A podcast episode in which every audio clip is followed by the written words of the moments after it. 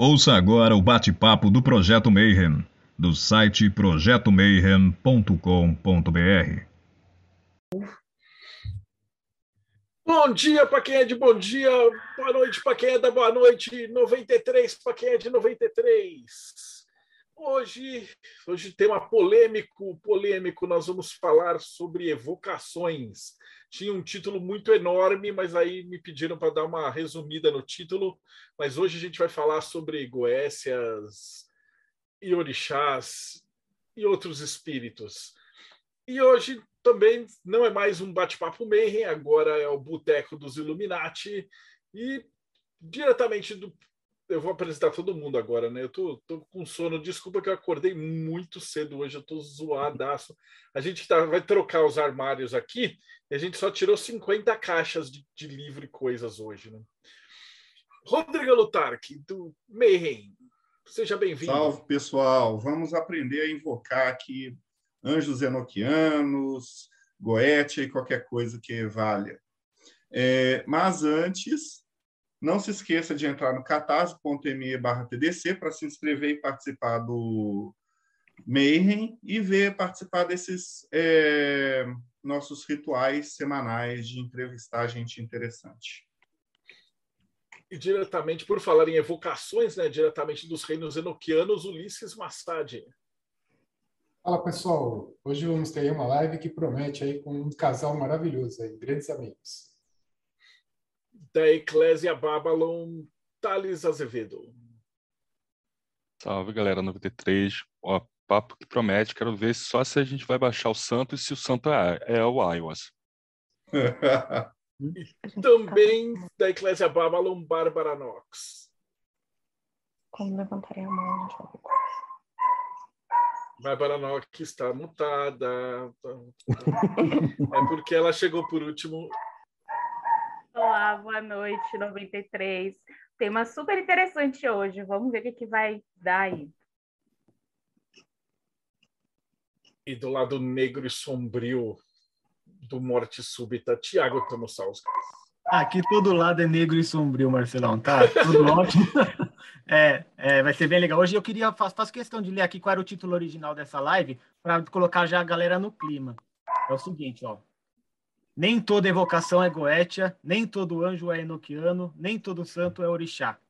É quase já uma evocação essa Já chamada. é uma evocação na própria chamada. Diretamente do Japão, Robson Belli. Ohayou gozaimasu para quem está aqui no Japão, Konbawa para quem está no Brasil e Konnichiwa se você estiver vendo isso depois no YouTube. Se você quer saber um pouquinho mais de como chamar alguns pseudo-anjos, talvez uns Kakodaimons, como você, acesse enoquiano.com.br. Já estou fazendo meu jabá agora no começo, mas eu já quero dizer, se você acha que você veio aqui para aprender a chamar Bafomé, sinto muito, Bafomé não é uma entidade. Mas vamos lá, pessoal.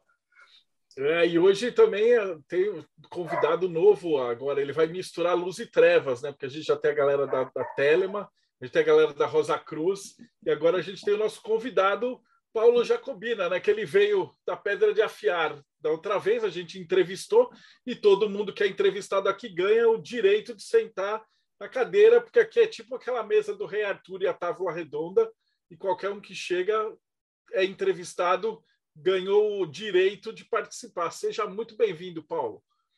Valeu, Marcelo. Salve, galera, tudo bem? É sempre um prazer estar aqui com vocês para aprender um pouco mais sobre esse tema que me chamou muita atenção, né? sobre evocações. Né? Vamos é, aprender um pouco mais e ver se vai ser tão polêmico quanto promete ser ou se vai ser algo mais suave, mais tranquilo, algo que no final das contas todo mundo vai sair amando. Abraço a todos maravilhoso. Ulisses, quer fazer as honras? Apresentar os nossos convidados? Sim, é, vamos lá. Então, hoje, pessoal, ao invés de um convidado, nós vamos ter dois convidados. É um casal. Vai estar aqui com a gente a Rafaela e o Gigim. Eles são responsáveis por um portal, uma ordem, a gente vai saber o que é isso, chamado Império Fortuna. Meus queridos Rafaela e Gigim, sejam bem-vindos. Olá. Boa noite. Gente, eu quero agradecer muitíssimo o convite. É uma honra estar aqui com vocês nesse bate-papo. Eu espero que seja incrível. Vamos fazer acontecer. Eu espero que não seja polêmico, mas que a galera realmente fique empolgada pra caramba, porque a gente vai falar algumas coisas bem interessantes.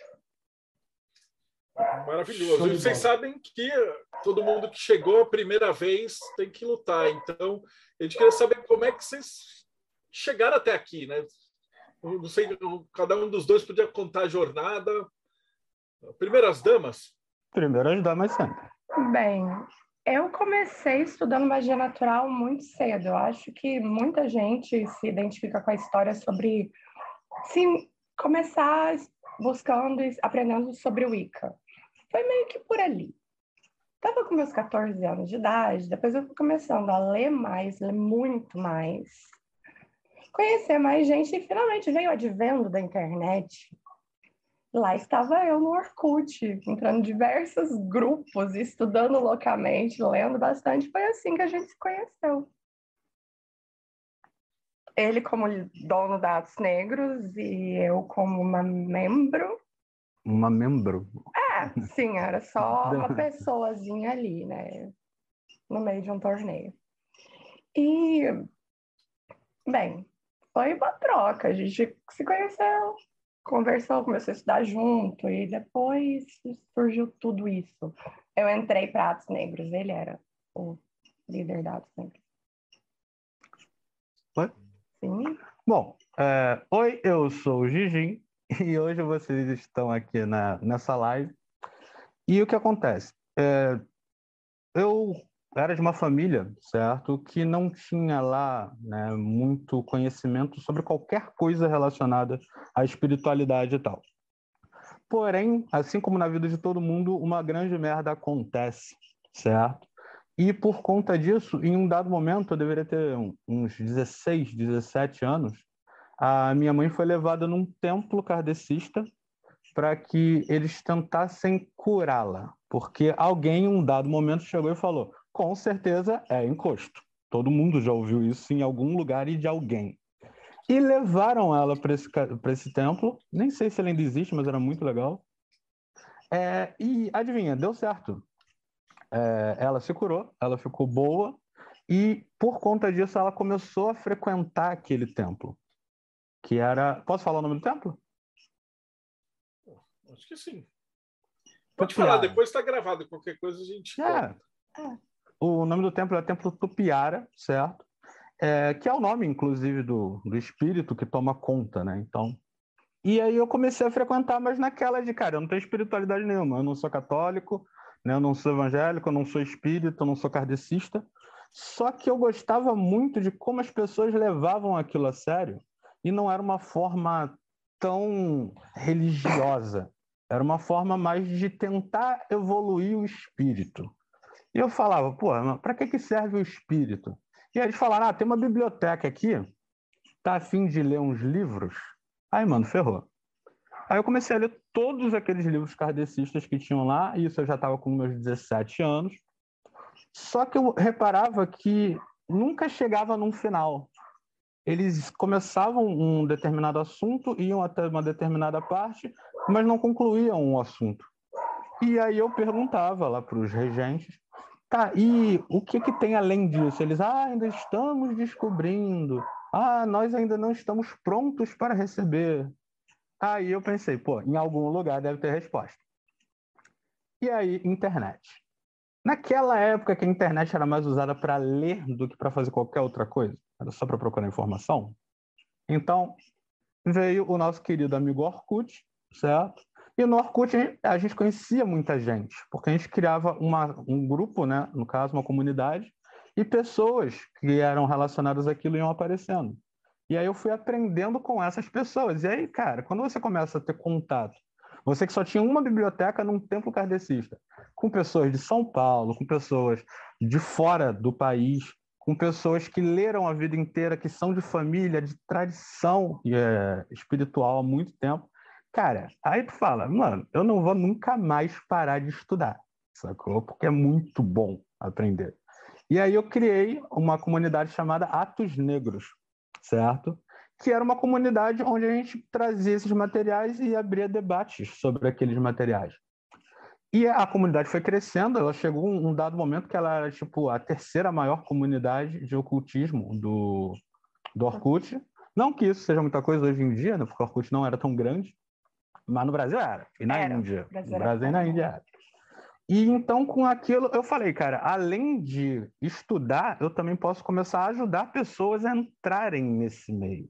Porque tinha muita idiotice no meio, mas tipo, muita idiotice no meio. Eu lembro, inclusive, que na época tinha um negócio chamado Ritual de Invo- Invocação do Din do Fogo, que era basicamente você pegar um giz, fazer um círculo em sentido anti-horário, acender uma vela e sentar dentro e pronto. Eu evoquei um Din. De onde saiu aquilo? Ninguém sabia. Quem era o autor? Ninguém sabia. Mas funcionava? Funcionava porque alguém ia lá e botava. Eu fiz e funcionou. Eu vi o Jin do Fogo, que era basicamente o gênio da lâmpada do Aladim, só que vermelho, saca? E aquilo foi me causando uma ânsia, sacou? De, cara, alguém tem que falar disso. E aí eu fui crescendo, né? O Orkut acabou, como todos nós sabemos. Então eu comecei um projeto com um amigo meu, o Vitor, e aí a gente começou a Imperium Fortuna, que é uma ordem com a ideia de parar com essa doideira que tem hoje em dia por causa do excesso de informação, saca? Tentar colocar os pingos nos is e explicar que uma coisa é uma coisa, outra coisa é outra coisa, e que todo mundo pode aprender direitinho, sacou? E que não dá para confiar em tudo.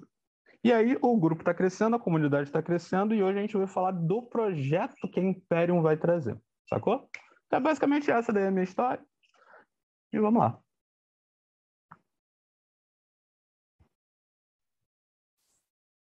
Então, é, você queria, é, poderia então começar a contar para a gente aí o que que é, como é que vocês enxergam, o que que é uma evocação, é, da onde ela parte, o, o, que que é isso? Explica para quem nunca ouviu falar o que que é e como funciona.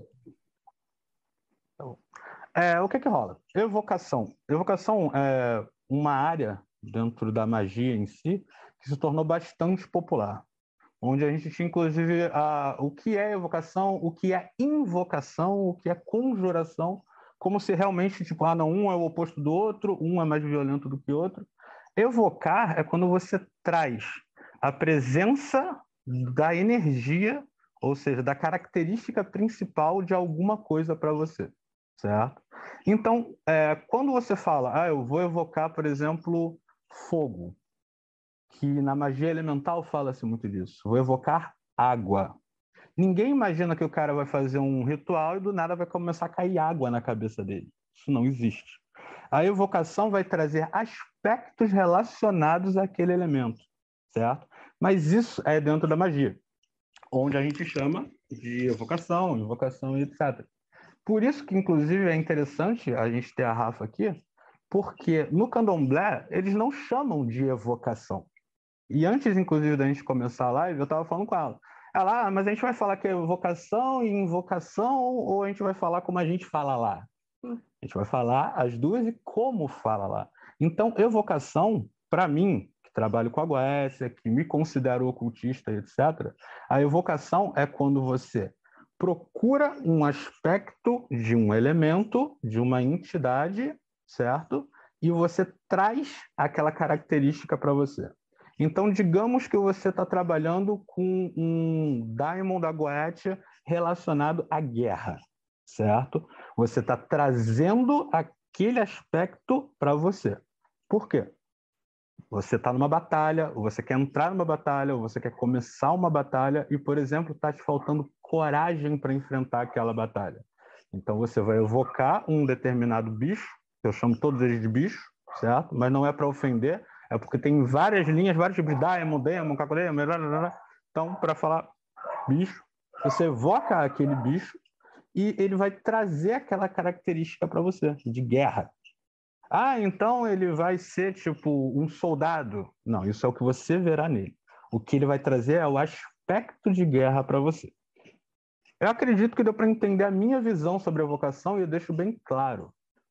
Cada pessoa tem a sua visão conforme vai estudando, é hiper normal. Então, a minha não está certa, a sua não está certa, a dele não está certa, a dela não está certa. E a minha também não está errada, a dela não está errada, a dele também não está errada.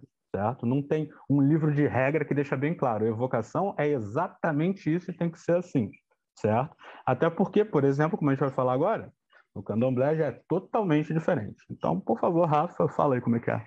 Bem, no candomblé a gente tem os itãs, né, que são as histórias contadas a respeito da vida que o orixá levou, né? Na sua jornada tem, por exemplo, Oxum, ela passou por diversos diversos locais, né?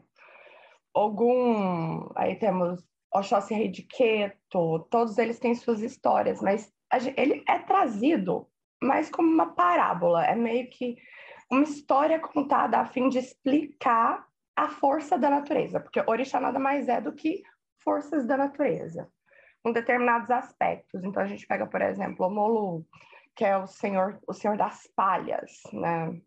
Que exibe as suas feridas enquanto dança. Na verdade, o orixá dentro do candomblé ele difere muito do orixá dentro da umbanda.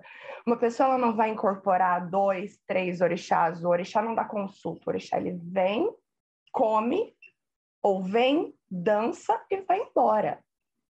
Ele é uma força da natureza. Os atos das danças, eles, eles representam determinadas coisas, como, por exemplo, o Molu, ele coloca a mão para o lado, mostrando as feridas fora das palhas e mostrando que ele tem um instrumento para cura, porque ele carrega o instrumento.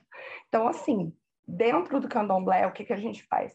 A gente fala que, de fato, a incorporação não é você pegar, você não está chamando uma entidade de fato para dentro de você, porque você poderia explodir. É meio que é uma força, é um aspecto da força da natureza se manifestando ali. Então, as pessoas que incorporam, já que eu não sou rodante, elas descrevem muito essa sensação como sendo movido, sendo levado por uma energia, mas não como se aquilo tivesse absoluto e total controle sobre o corpo da pessoa. Ela se permite levar também. E são feitos ritos para que esse orixá venha e adentre o corpo da pessoa, porque em regra não é, não é em regra a pessoa quando ela vira, né, ela incorpora a primeira vez e ela não é feita no santo, ela bola. O que, que é bolar? Tipo, ela não vai falar nada, não vai ficar de pé, ela vai cair no chão dura, pop, e vai ser levada para dentro do quarto. Então, assim, por exemplo, os orixás que as pessoas recebem na Umbanda são aspectos da natureza referentes, mas é ligado à Umbanda. No candomblé a gente funciona diferente, o orixá não dá consulta. Yansan vem balançando o chicote para espantar os zeguns, vai levantando a saia, guiando os zeguns para fora da casa. Então, cada dança, cada ato é um rito a gente fala de orixás dentro do candomblé como forças da natureza. As histórias elas são meramente ilustrativas para esse fim. E os ritos, né? São ritos feitos para ligar o orixá ao corpo do indivíduo mesmo. O orixá, ele, como, como a gente diz, ele é plantado em você. É isso.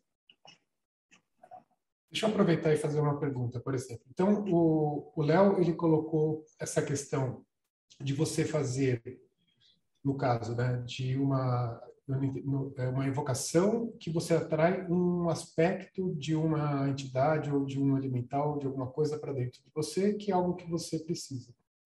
E no, no candomblé, no, você tem a questão da incorporação. É, né, comparando essas duas, eh, as diferenças entre as duas, o que, que tem de igual, por exemplo, do que o Léo comentou na parte da, da evocação e, e, da parte da incorporação? Tem alguma semelhança, alguma coisa que, que são semelhantes ou não? É completamente diferente? O que acontece? É, durante muito tempo, quase todo o ritual de evocação que a gente tem, do Oeste, Enoquiano, elemental, etc., eles vão sofrendo modificações de acordo com os autores que fazem suas releituras, certo? Então, o que acontece? Quando você pega, por exemplo, um autor que ele tem muita influência do candomblé, certo? mas ele vai escrever um artigo, ou vai criar um site, ou vai fazer uma ordem, um grupo de estudos relacionado, por exemplo, à AGOS, que é o assunto que eu estou trazendo, ele vai acabar colocando algumas coisas do candomblé ali dentro. Mas e aí, existe essa semelhança? Sim, muitos aspectos são parecidos, mas a visão que você enxerga quando você está praticando qualquer uma delas é totalmente diferente. Porque, como eu, eu vou citar a Goécia, né, que é a minha parte, na Goécia, é, no geral, originalmente mesmo, o sistema ele foi feito baseado no que Salomão fez com os demônios, que seria tipo subjugar, controlar e botar para trabalhar para ele. Ele botou os demônios lá, de acordo com o testamento de Salomão, para virar laje, para passar fio, para fazer encanamento lá no templo dele, sacou? E ele citava, eu peguei esse e mandei ele virar uma laje. Eu peguei esse daqui e mandei ele desentupir a pia, sacou? Ele falou isso. Mas agora, tenta fazer isso, por exemplo, no candomblé. Chegar e falar: eu vou pegar um umulu, que eu adoro, por sinal, vou pegar o umulu e eu vou botar ele para virar uma laje aqui em casa. Eu vou obrigar o umulu a me arrumar um emprego. Isso nunca acontece. Não. Por quê? A visão da pessoa que pratica o candomblé com relação à evocação, que no caso deles é a incorporação, é totalmente diferente. Eles têm a idolatria deles, saca? Eles não veem o Umulu como algo alcançável e controlável e superável. Eles veem o Umulu como algo que você tem que adorar e pronto. E temer. E temer, sacou? Adorar e temer. Entendeu? Já na Goécia, no geral, originalmente, eles viam sim, no caso, os daimons, os espíritos, como uma criatura que está ali para ser subjugada que o sistema vai fazer com que você possa controlá-la e obrigá-la a fazer algo para você. Então, quando alguém, por exemplo, do candomblé, começa a trabalhar com goetia, ele esquece que na goetia é controle. E aí ele começa a dar aquela leve adoradinha, sacou? E aí, ao invés dele comandar o daimon, o espírito, o bicho, no geral, que ele está trabalhando, ele não está mais comandando. Ele fala, pô, cara, e se eu te der uma oferenda? E aí começa a barganha. Então, o que que rola? Tem coisas parecidas? Tem. Mas a forma como os dois trabalham, pelo menos para mim, é totalmente diferente. Sacou? Mas e no candomblé? Já viu? O que, é que Na verdade, eu não. Eu acredito que a única coisa em comum que a gente está tratando aqui é que a gente está tratando de divindades, seres como quiserem chamar. Mas agora a forma de trato completamente diferente. Alguns efeitos colaterais são bem similares. Por exemplo, o que ela citou do cara cair duro, sacou? É, em muitos rituais de evocação, quando dá merda, quando dá errado, eu já vi isso acontecer. Da pessoa simplesmente plut, cair, ficar dura ali, e nego simplesmente tem que tirar o cara porque ele vai atrapalhar o ritual. E é uma queda mesmo, a pessoa cai com a cara no chão, as mãos assim paralelas ao corpo. Porque se fosse qualquer impulso, assim, a pessoa, por natureza, ela tende a proteger o rosto. Não, ela cai dura com a cara no chão. É, a gente chama de desabor.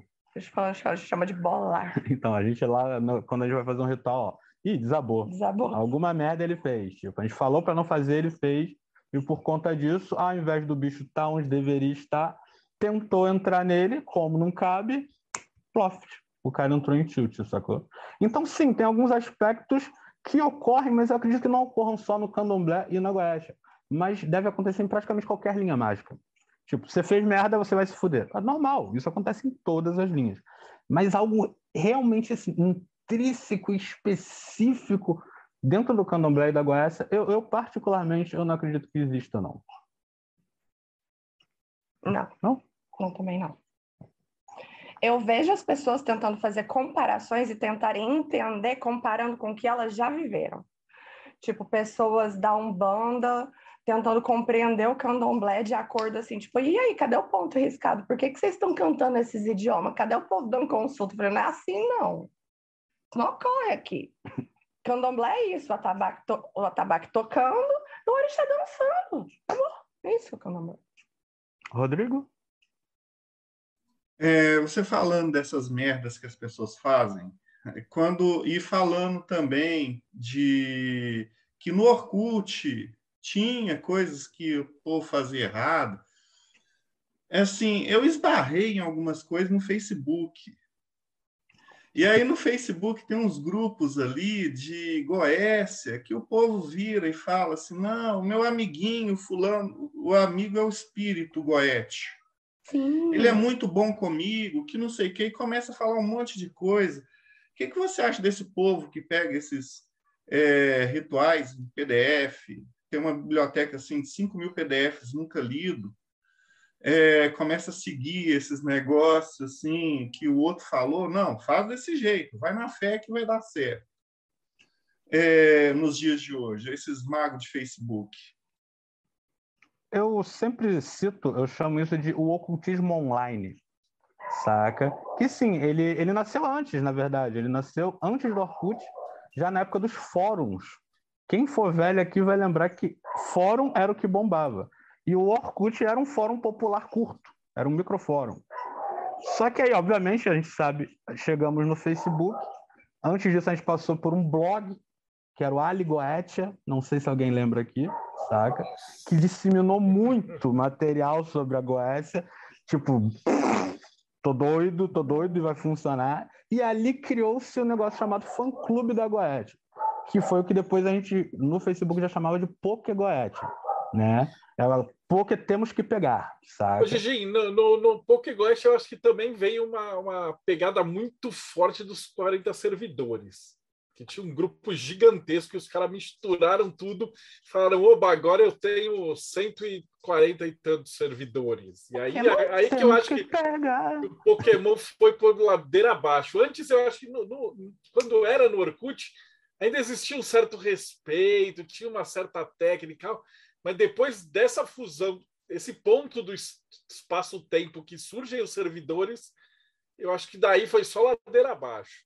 É, isso daí ainda consegue ser pior do que a Pokégoetia no geral, porque como o, ele tinha perguntado antes, o Rodrigo, é, essa galera nova, é, eles apareceram por dois motivos, melhor, na verdade, três motivos principais. Primeiro, porque começou a aparecer bastante material traduzido, o que era muito raro lá no começo da internet. A gente tinha que se dar ao trabalho de traduzir ou de aprender uma outra língua uhum. e não tinha Google Tradutor, não era todo mundo que falava outra língua. Então ali já começa o trabalho. Depois, você tinha que encontrar material. Então a gente caçava sebo, sacou? Ficava dias e dias andando pelo centro da cidade procurando algum livro sobre isso. E isso era muito bom. Hoje em dia não, hoje em dia o cara tem o PDF. O cara já baixa uma biblioteca com 30 mil PDFs. Ou seja, novamente ele já não tem trabalho. E o terceiro, a visibilidade que o cara tem. Todo mundo quer ser especial em alguma coisa e quer parecer saber fazer alguma coisa. Só que nem todo mundo quer se dar o trabalho, entendeu? E quando você está protegido por uma tela e um nick numa rede social, você pode ser quem você quiser, inclusive um mago goético, cara que evocou 72 demônios. Porque quis. Porque quis e porque pode em 24 horas, sacou? Então, essa situação é triste pra caramba, mas faz parte da evolução da internet e faz parte do emburrecimento global que a gente está passando hoje em dia. Toda a nova geração tem ficado cada vez mais preguiçosa. A nossa geração atual brasileira foi a única que o QI caiu. Em todos os países isso nunca aconteceu, só no Brasil o QI caiu sacou? Mas a gente está tentando modificar isso. Rafa, o que, é que você como acha? Como é que vai ser? Desculpe interromper. Sim. Mas como é que vai ser a próxima geração do TikTok, invocação de dancinha? Já rola, já tá rolando, na verdade, entendeu? Muita gente me pede lá no grupo, pô, cara, você tem que postar no TikTok. Aí eu, cara, eu nem sei o que é TikTok. Eu parei no Facebook, nem Instagram eu já vi a utilidade. Porque se você parar para perceber bem, são tudo modificações de coisas que já existiam, cara. A gente tem o Instagram, ele nada mais é, cara, do que o Fotolog, saca? O, o Twitter, ele é o quê? É um mini blog, porque as pessoas têm preguiça de ler e de escrever. E o TikTok nada mais é do que um vlogger, sacou? Que não fez sucesso nenhum. O TikTok é o Twitter para analfabetos. É curto porque as pessoas não têm paciência também para assistir vídeos longos. Shorts. Shorts. Bom, e é isso, entendeu? É... Robson? Eu acredito que a nova onda, para o meu desespero, será o pathworking, né? E a coisa só piora. O abismo se torna cada vez mais fundo e a gente está vendo isso acontecer nos dias atuais. E ainda bem que há ainda algumas pessoas que estão lutando contra esse movimento, né? Como o Projeto MEI faz todos três vezes por semana, como o, vocês fazem o trabalho de vocês, que eu acompanho, né? Então, assim, tem muito dessa pegada que está entrando agora e a galera que quer estudar, eu recomendo. Se vocês verem essa história de um sistema mágico evocatório de pathworking, fuja louco. Fuja louco. Total. eu fazer uma intervenção? Explica aí o que é patchwork. É, pra... eu quero comentar porque isso. o povo vai chegar aqui. O problema não, não, é o patchwork. Que é. O patchwork é uma ferramenta legítima. O Golden Dawn usava, mas ela não é para É evocação. isso que eu ia é falar. outra coisa. Eles pegaram uma ferramenta que era para uma coisa e para facilitar outra, eles tentaram dizer que dava para aplicar ela. Tipo, seja lá o que for, não quero gastar meu dinheiro fazendo Tempo, isso, eu não quero gastar força, meu tempo. Não quero, é, não, não quero. Eu quero fazer Eu não tudo quero ter que esperar daqui um mês, porque a Lua vai ser boa e tal planeta vai ter deixado de estar retrógrado. e vai na ser. um- verdade- não, não, eu não tenho tempo para isso. As eu vou pessoas não- as mentalizar que pessoas de vai dar preferência- certo, porque tudo é mente, né? As pessoas de preferência querem que outra pessoa faça para ela. Por isso que tem tanto picareta. Exatamente. Mais fácil do que, chegar do mais fácil é alguém fazer por você. Você dá um dinheiro para ele, ele faz, você fica satisfeito. A oportunidade É tipo é faz o uma picareta. onipotência. Aí, voltando ali ao que o Robson falou do patchworking, o que que acontece? Para quem não sabe o que que é o patchworking atual, o atual, os caras eles pegaram o sistema da Goethe, que já era totalmente diminuído e modificado por pessoas para que ele ficasse cada vez mais simples e amigável, onde você não tem 72 demônios, mas você tem 72 amigos que você ainda não conhece, certo? Então, o que que rola? Só que dava trabalho. Inicialmente, uma evocação Goetia, tipo, de acordo com Clavículas de Salomão, eu, eu vou dizer que no material original, vamos botar original do Salomão, né, e tal, era até bem fácil, cara. Ele era basicamente uma lanterna verde, sacou? Um belo dia veio alguém lá e deu um anel para ele, um arcanjo, e falou, cara, agora tu vai poder pegar demônio. Por quê? Porque demônios são malvados e você é o meu super-herói. E aquele anel, cara, ele apontava pro demônio e falava: perdeu, perdeu, agora tu vai trabalhar, vai deixar de ser vagabundo, agora tu vai trabalhar para mim, tu vai construir meu templo e vai virar um demônio de bem. E o demônio falava: ferrou, mano, esse anel de novo. Em alguns momentos ele chegava a jogar o anel no bicho, saca? Então, tipo, você olha aquilo e fala, porra, mas isso é mitologia, né? Então tranquilo e tal, deve ser uma parábola, alguma coisa do tipo. E aí veio o Clavículas de Salomão, que mostra, inclusive, uma coisa que assustadoramente pouca gente que pratica Goethe, diz praticar Goethe, realmente conhece. Que, tipo, dá trabalho, demora, é uma galera fazendo, tu tem que se privar de um monte de coisa. E deixam bem claro que a chance de dar certo depois de tu ter feito tudo certinho é pequena, sacou? E se der errado, tu vai ter que fazer tudo de novo do zero. E aí veio o esperto e falou: Cara, e se eu fizer tudo isso aqui dentro? E aqui dentro eu não vou deixar dar errado, porque a magia é mental. Então eu crio tudo. Eu sou Deus. Eu tenho o meu microverso onde eu posso criar tudo isso e vai funcionar. Então, por exemplo, se eu tenho que evocar uma entidade é, com a lua no céu, matar de dia, na minha mente não. Na minha mente, a lua tá lá. É tipo de dia. Agora é dia lá na terrinha do Robson, então eu aqui achando que tô lá. E aí, como eles também não queriam estudar realmente o sistema e tal, as simbologias, etc., para pelo menos dizer que estavam fazendo uma projeção mental, ou seja, que eles estavam simulando aquilo dentro da mente deles, porque daria trabalho, eles terem que aprender a traçar o círculo, a traçar o triângulo, a fazer os selos, tudo bonitinho. Então eles falaram, não precisa também de nada disso, cara. Você vai imaginar que você vai encontrar aquela entidade. E você vai andar e vai encontrá-la. Eu li há não muito tempo um livro sobre um livro, né, sobre Goetia Patchwork Luciferiana, sacou? E cara, os caras, ele, acho que vão botar 80% do livro, é ele falando do sistema do, do sistema do Goethe no geral, saca? E 20% do livro é ele falando do patchwork. E por que isso? Porque ele gostava muito da Goethe tradicional? Não, é porque não tem muito o que se falar do patchwork. Porque ele não foi trabalhado para dar trabalho, ele foi criado para tirar todo o trabalho né, da Goethe em si. E é por isso que todo mundo acha, todo mundo não, desculpa, muita gente desrespeitosa acha que ele é inútil. Paulo? Queria tirar uma dúvida um pouco com vocês, porque antigamente, lá nos primórdios, né, a, as pessoas tinham as suas revoltas ou até mesmo tinham a sua curiosidade, mas como você muito bem pontuou, era difícil acessar material oculto, seja porque era escrito em outra língua, seja porque mesmo quando era escrito em português, muita gente não entendia nada, né? Quem, quem vai pegar, por exemplo, um livro da lei para ler, se, se não pode saber o português que for, não vai entender muito bem o, o que está escrito ali.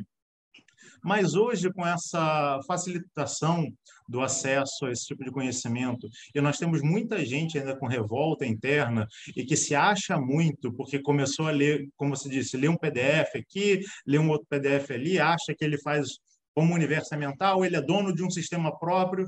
Como é que você faz para lidar com esse tipo de pessoa que chega para você, achando que ele já consegue ele já é o, o, mestre flor de lótus de nível 78 para chegar para você e tentar o, o, aprender uma goécia de verdade ou até mesmo chegar com, com a Rafaela e para trabalhar no, no candomblé?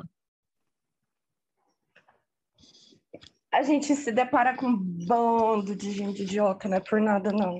Tipo, principalmente aquele chat do Facebook, ele, ele é um lugar assim inóspito o que a gente precisa fazer é ser firme a respeito da, das, das, nossas convicções. Tipo, eu tento ser firme a respeito daquilo que eu acredito.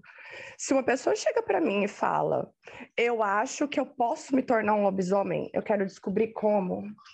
Eu vou para e falar assim: você sabe que você só está imaginando coisa, né? sabe que isso não vai acontecer.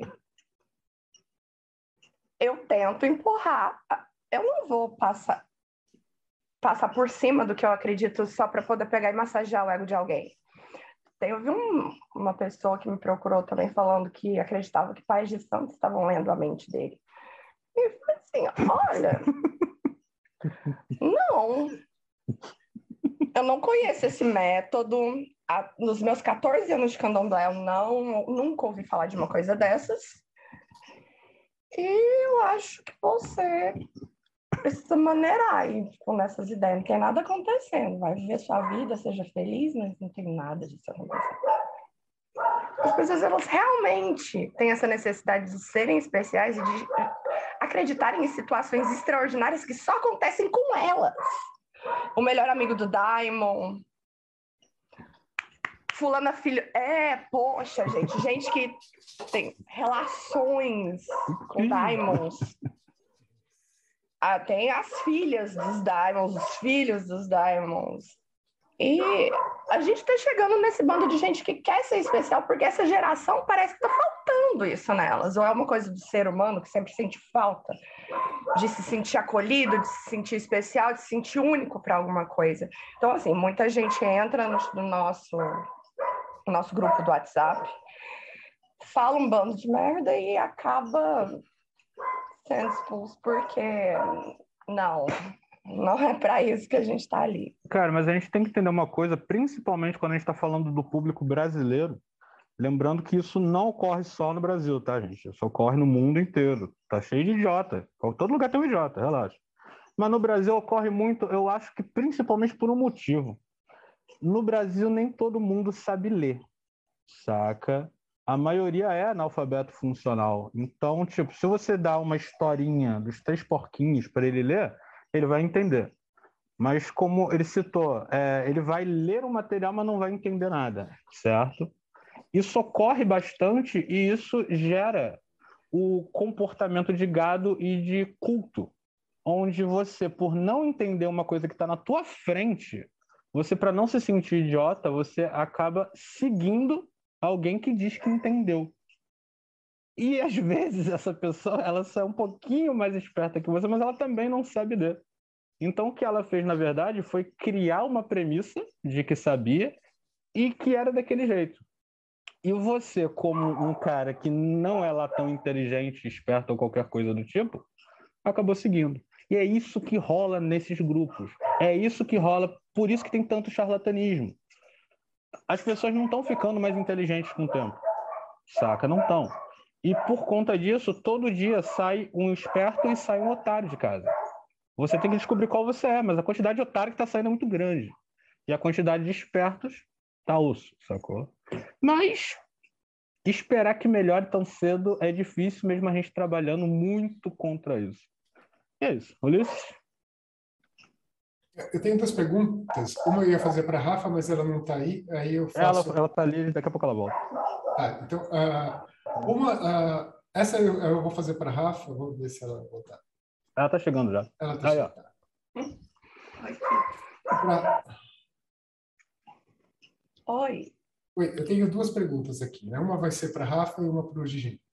Para Rafa, eu queria que você pudesse explicar para a gente, por exemplo, digamos que eu me interesse lá pela Império Fortuna e eu entro lá. Eu sei que no grupo tem algumas coisas que vocês chamam de casas, né? Uhum. É, que aí a pessoa que tem com interesse em alguma coisa vai para algum lugar. Eu queria que vocês pudessem explicar isso para a gente. E depois eu tenho uma pergunta para o Gigi sobre essa. Partindo da premissa de que sempre você vai ter um conhecimento mais profundo a respeito de uma determinada área, a gente dividiu o império em casas e cada casa ela trata de um tema específico, alguns temas específicos, como por exemplo, a Ocultombra ela vai tratar de magia natural com uma pegada afro. A Petassum Corvus ela vai falar sobre druidismo, que é a área da Tamara, que é a líder da casa e tal, enquanto ela vai falar sobre sistemas de evocação, que é a área de especialidade de cada um, segundo o que a gente pode todos os anos de conversas e práticas juntos, a gente sabe no que, que a gente é bom, então a gente tenta pegar e focar um pouco. O Léo, ele trata da parte que ele é, assim, mais específica, porque ele passou anos estudando isso, muitos, muitos anos mais do e que praticando. eu. E praticando. Enquanto eu estava lá dentro, da, dentro da, do Afro, eu tenho 14 anos de iniciada dentro do candomblé, então, assim, eu posso falar com convicção a respeito. A gente resolveu dividir isso. É, e também tinha uma questão, que tipo, quando a gente começou a criar o portal, a ideia do portal era, a gente não vai falar, por exemplo, só de Goiás. No começo a gente até pensou em tipo, ah, gente, vamos só chamar um monte de gente da Goiás, ver quem realmente sabe o que está falando e vamos criar um portal de Goiás. Só que eu falei, cara, mas a gente gosta de tanto assunto e tem tanta gente falando merda de tanto assunto, por que, que a gente não pega o site todo e divide ele em partes? Só que aí, gente, pô, partes é um nome meio escroto. Se a gente simplesmente botar como categorias, ninguém vai levar a sério e tal, porque é uma categoria e tal. E se a gente fizesse algo muito parecido com Harry Potter, sacou? Porque a ideia era essa, era causar algo que lembrasse Hogwarts onde o cara ele tem orgulho de pertencer a uma determinada, sacou? Casa. Então a gente começou primeiro com as duas casas, que era a minha casa e a casa da Rafa. Onde a minha era aquela casa, tipo, inclusive eu escolhi verde, né? Mas eu não gosto de Sonserino, que é estranho. É, era aquela casa que ia falar, falar de demonologia, demonolatria, evocação, sacou? Acordos com entidades, possessão, exorcismo, maldição. Ou seja, é aquela do trevozinho. A gente sabia que isso ia atrair gente trevozinha. Eu já fui um dia um trevozinho, muitos de vocês já devem ter sido trevozinhos em algum momento da vida de vocês. Mas a gente muda, a gente cresce. E por que, que a gente cresce? Eu, por exemplo, eu cresci quando eu conheci um cara que falou, mano, Tá, mó trevozinho, mas tu não sabe porra nenhuma. E aí ele falou, cara, vou te direcionar, vai nesse caminho que tu vai entender. Comecei a estudar melhor, entender melhor, e aí hoje eu tô já ensinando pessoas, sacou? Ela começou com a magia natural, e ela, como tem muita experiência nessa área afro, ela atrai essas pessoas pro grupo e ensina. Ah, vai aparecer um cara lá, tipo, fazendo oferenda para Exu no grupo do WhatsApp? Mano, vai. Aí tu chega pro cara e fala, mano, não é assim que faz. Se ele mandou colocar em tal lugar, não adianta tu tirar uma foto de uma árvore, uma foto de um e botar lá. Não adianta. Isso não funciona. Então, esses ensinamentos são legais e eu queria trazer e botar tudo isso num lugar só. Só que sem misturar tudo. Por isso que são casas. Quando eu falei que a gente ia ter várias casas, então a gente tem a Petassum Corvos, que é uma casa de druidismo, Wicca, e magia é, elemental, etc. Vamos, inclusive, acho que esse mês ou mês que vem, abrir uma casa de magia caótica, certo? A primeira coisa que todo mundo achou é: caralho, Gigim, tu vai fazer uma evocação goetia druida com candomblé caótica. Eu, não, gente. Tá tudo no mesmo lugar, mas tá tudo separado tu pode aprender e estudar tudo isso. Tu pode até praticar boa parte daquilo. Tu pode fazer um ritual goécio, por exemplo, e também fazer um sigilo da magia caótica. Ou você pode ir, tipo, é, amar, adorar um banda, candomblé, etc. Uhum. Mas você também adorar aspectos do druidismo, da natureza, etc. Dá para fazer. O que não dá para fazer é juntar. E é esse o tema que a gente trouxe, quer trazer aqui hoje é que essa junção dessas coisas, essa mistureba, é que está dando uma cagada absurda, que foi o lance que o Robson falou. Eu não, não sei se foi o Robson, que falou que o patchworking é o próximo passo dando merda. Sim, foi ele. Ah, foi ele? Mas não é isso. O próximo passo dando merda é essa mistureba maluca que o nego tá fazendo. Sacou?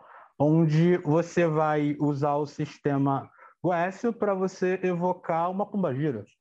Sacou? e por aí vai.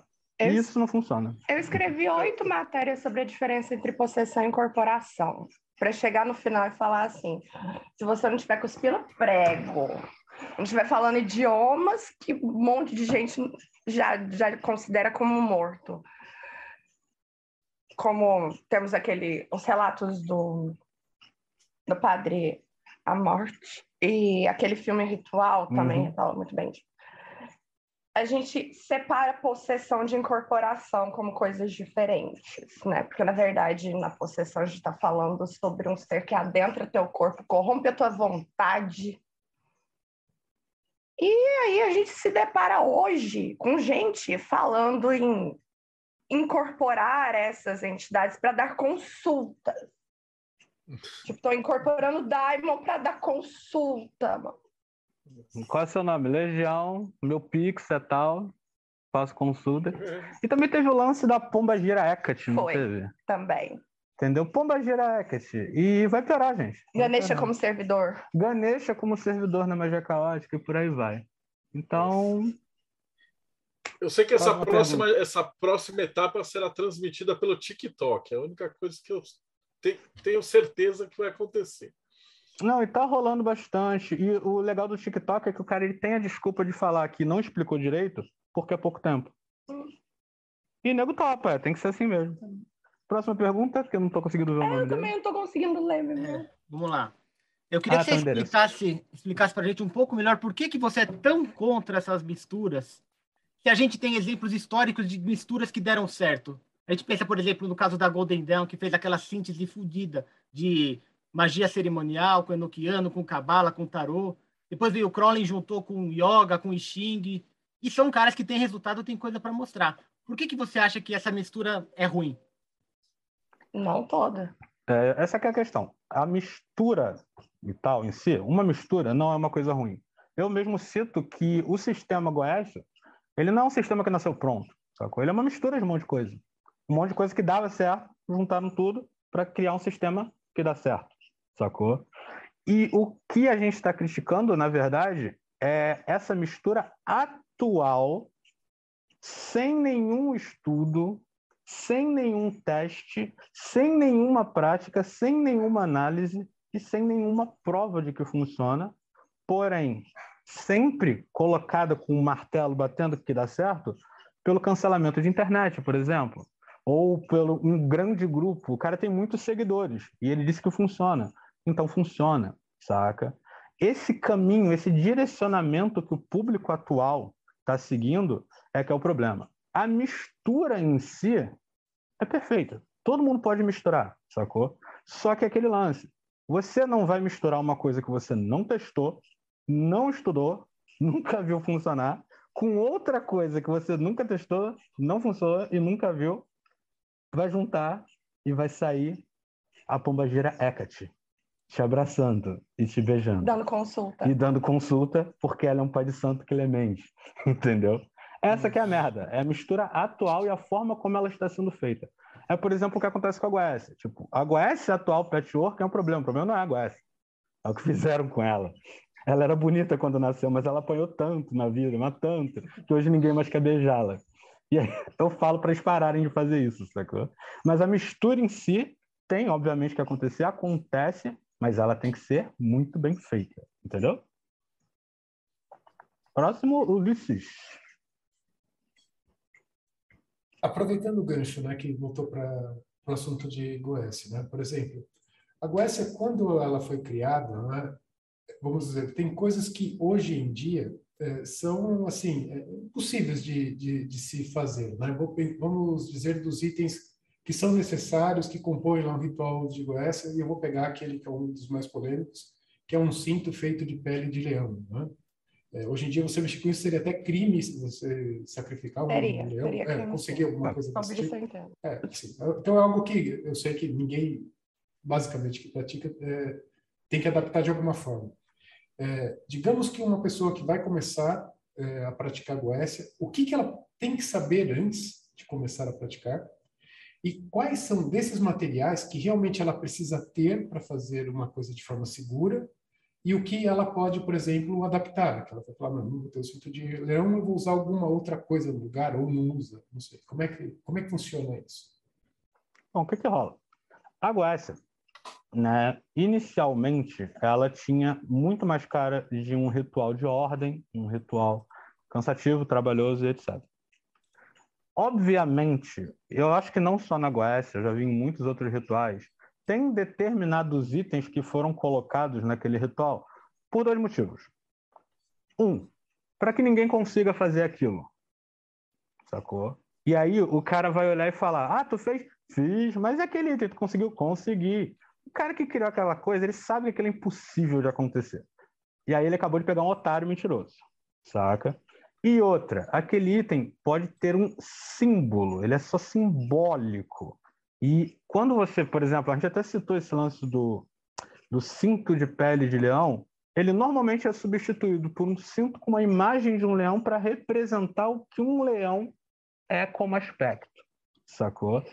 Ah, mas eu usei um cinto de pele de leão. Pronto, você também acabou de pegar um otário mentiroso, saca?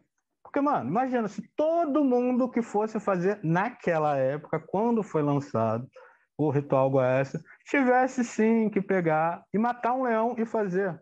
Porque o que é pregado é que você tem que ter o trabalho para fazer os seus itens ritualísticos.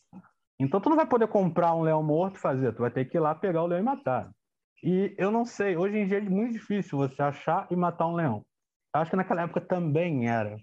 Então, é, é simbólico. Leão simboliza coragem, sacou? E dentre outras coisas, ele é do elemento fogo. Então, é isso que você tem que trazer para o teu ritual. Muita coisa você tem que interpretar para saber se aquilo é realmente do jeito que está escrito ou se aquilo dá, principalmente na parte de objetos e materiais, saca? É, a gente vê muito na alquimia essas coisas. Muita gente achava que ele pegava dente de leão sacou para fazer ritual. E era só uma grande baboseira. O cara ele deu um nome, um aspecto, um código para que ele não fosse pego, sacou? E na verdade era uma erva qualquer, era uma planta qualquer. Então não tem porquê, né? E como é que o cara vai saber como fazer isso? Estudando, procurando pessoas que já praticaram e pergunta: cara, e aquele cinto de leão lá? O que que tu fez? Aí o cara vai falar, não, cara, eu usei um cinto muito antigo da minha família e coloquei uma fivela, sei lá, feita de ouro, de um leão. E aí, mas funcionou? Não, comigo até que funcionou. Aí ele vai pro próximo cara. E aí, mano, como é que tu fez aquele cinto lá? Ele, mano, eu nem usei o cinto. Eu simplesmente mentalizei o aspecto que o leão representava para mim e aí utilizei no ritual. E aí, funcionou? Não, me fudi, mano. O bicho comeu meu cu e eu tô andando todo ferrado até agora. Então tu já sabe que alguma coisa tem que ter ali, saca? Então, para que você realmente pratique um ritual bem, tu tem que estudar muito e tu tem que procurar por pessoas que praticaram, as que acertaram e as que erraram. E aí, então, você vai começar a escrever o teu grimório com as suas observações. E aí, no final, você vai ter o seu ritual funcionando para você. E que provavelmente talvez não funcione para todo mundo, mas vai funcionar para você. E é isso que importa, sacou? O próximo é o Thales. Isso, na verdade, é uma dúvida, mas também uma questão de reflexão, né? muito nessa linha até que o Tiago tinha colocado.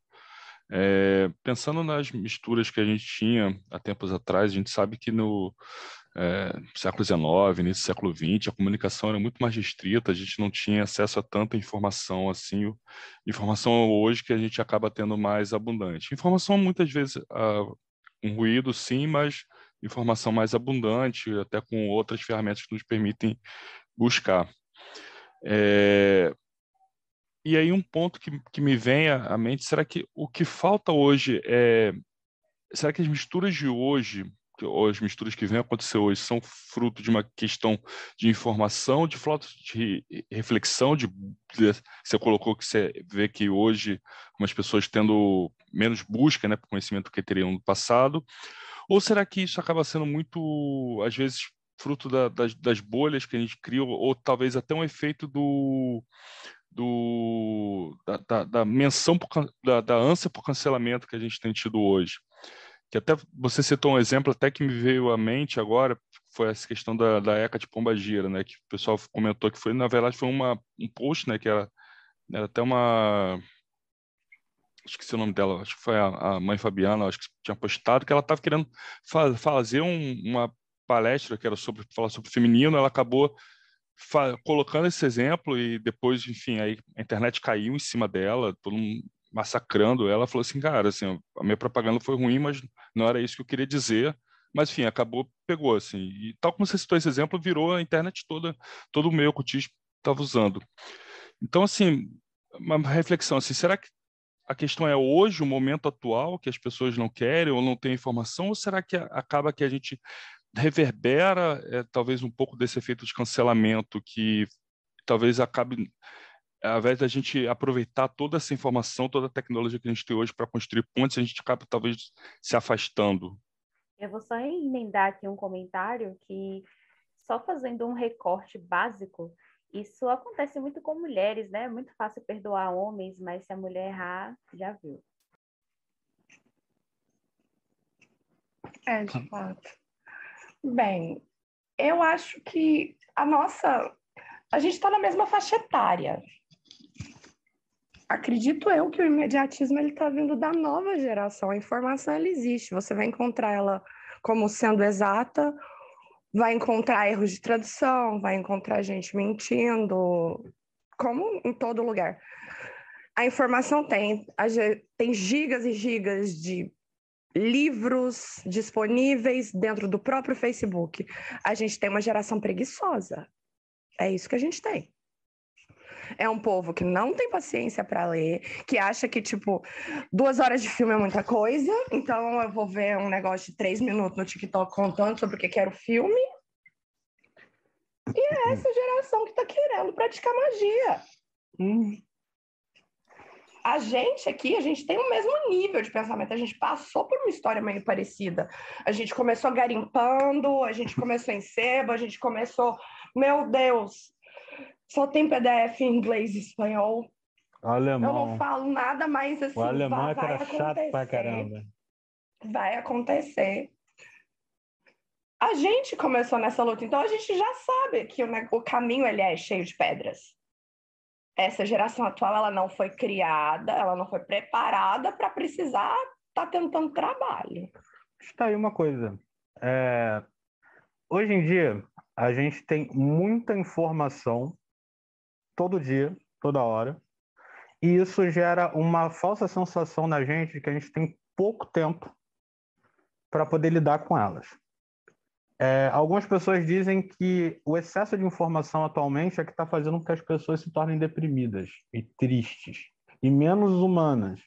Por quê? Porque você hoje você pode receber uma mensagem agora de que teve um terremoto em Taiwan e matou 800 pessoas.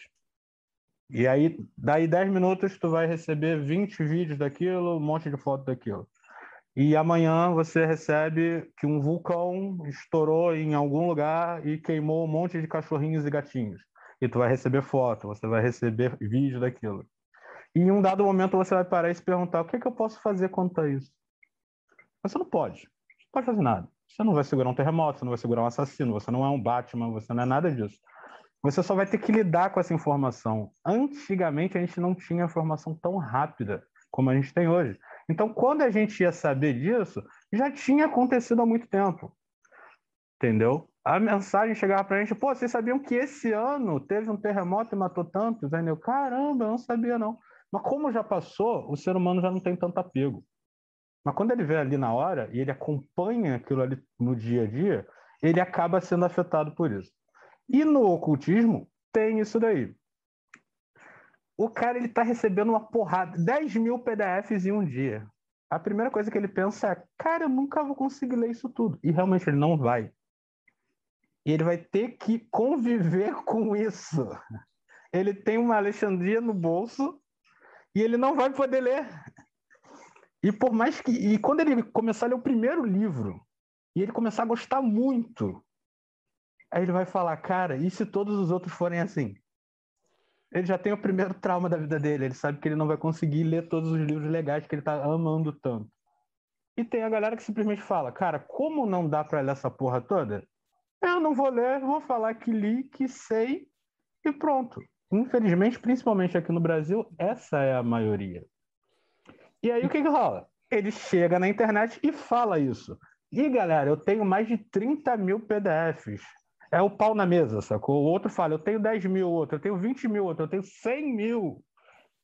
Como se isso realmente tornasse ele um ocultista melhor, sacou? Ele nunca fez um ritual, ele não conhece nenhum ocultista, nenhum ocultista conhece ele, ninguém nunca viu um material dele, mas isso não impede ele de participar do mundo virtual atual. Então ele vai lá e posta um ritual. E aí vem a questão do cancelamento. Ele não está ali para ensinar, ele está ali por carência, ele quer chamar a atenção. Então, se ele postar e bombar, show, ele vai tentar fazer aquilo várias vezes. Mesmo sendo merda, ele vai continuar tentando fazer. Se der merda, aí ele vai falar: quer saber? Eu recebi bastante atenção com a merda. E eu gostei de ter atenção, mesmo que seja milhões de hates todo dia. Ele vai querer ter aquilo porque ele precisa de atenção. O público atual, por causa disso, de tanta informação, eles são muito carentes, sacou? E é por isso que ocorre isso, tipo, esses cancelamentos e a pessoa falar, tem que valer a pena, pelo menos todo mundo me seguiu, eu errei. E cancelamento, daqui uma semana ninguém lembra mais, sacou? Não era tipo o caso da menina lá da Guácia, que foi tentar evocar o demônio. Qual o nome morreu? Não, a que fez em duas semanas, e aí se cagou toda e caiu no YouTube. Não, a gente não vai falar sobre Não, isso. o que eu quero dizer é que o caso dela até hoje reverbera. Sim. Sacou? Todo mundo fala disso, ela é tida como, tipo, não façam isso, sacou? Mas hoje em dia, se você faz a mesma merda que ela, tu vai durar duas semanas no máximo. Então tu tem que continuar fazendo merda, pra eu continuar ouvindo essas merdas, pra você continuar no seu palanque. Por quê?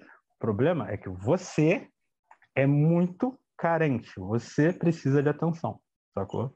Isso não ajuda ninguém em nada, nem o ocultismo e nem o ocultista em si, tá? Bárbara. Opa, próximo. Fala, Thales. Não, eu, eu só completar assim, mas será que é, é a informação que faz isso? Porque a gente até sempre brinca aqui no meio, né? Quando a gente termina, que a, a gente sempre vê, né, quando as pessoas chegam, às vezes fica naquela assim, caraca, agora eu quero aprender aquilo, eu quero aprender aquilo outro. Mas, pelo menos, eu não vejo assim as pessoas ficando tristes por isso. Na verdade, eu acho que gera tão deslumbre, né? Poxa, cara, quanta coisa legal tem no mundo. Então, será que é? Eu não sei. Sim, realmente eu. É, eu não vou tá nem fazer gerações uma... diferentes. São né? gerações diferentes. É, Exatamente. É, mas a geração, um por exemplo. de 14 anos, 15 anos, eu falo para ele que ele vai ter que ler 100 livros para aprender uma coisa, ele vai começar a chorar na hora. Entendeu? Mas... Já um cara de 30 e poucos, tu vai falar, se tu lê esses 100 livros, quase que com certeza tu vai aprender. Ele já tô no terceiro, entendeu? São gerações diferentes com visões diferentes de como lidar com a vida, sacou? É, será que o problema é a geração ou é a faixa etária? Eu não vou nem Vai? fazer uma. É Eu, sobre eu a vou, faixa eu, etária. Faixa etária. eu vou É falar, a tem- é parecido com isso, Thiago. Eu não vou nem fazer uma pergunta, eu vou fazer um comentário. É, enquanto educadora, eu sou professora, né? Me incomoda muito esse discurso, porque eu não vejo isso nos meus alunos e eu lido com crianças e adolescentes. É, eu acho que é a nossa função, enquanto os adultos da relação, propor e, e demonstrar que existem outras saídas, que existem, que existe responsabilidade, que existem obrigações no mundo. Porém, a gente está num, num, num momento histórico que é único. Esse que é o problema. É como a galera lá no surgimento da imprensa. Eles não sabiam o que fazer. E agora é a mesma coisa. Então a gente tem aqui gerações diferentes conversando, né? É, é, eu sou muito mais nova, eu acho que a maioria das pessoas. Então, é, o que acontece é que eu sou a nativa, eu sou a, a que transicionou, né? Eu cresci na minha infância sem internet e tive acesso à internet bem jovenzinha, uns 10, 11 anos.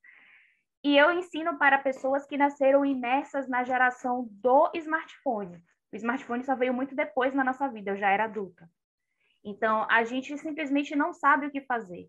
E aí eu acredito que a gente cai num lugar que é muito fácil e cômodo para nós, enquanto adultos da relação, que é culpabilizar o jovem.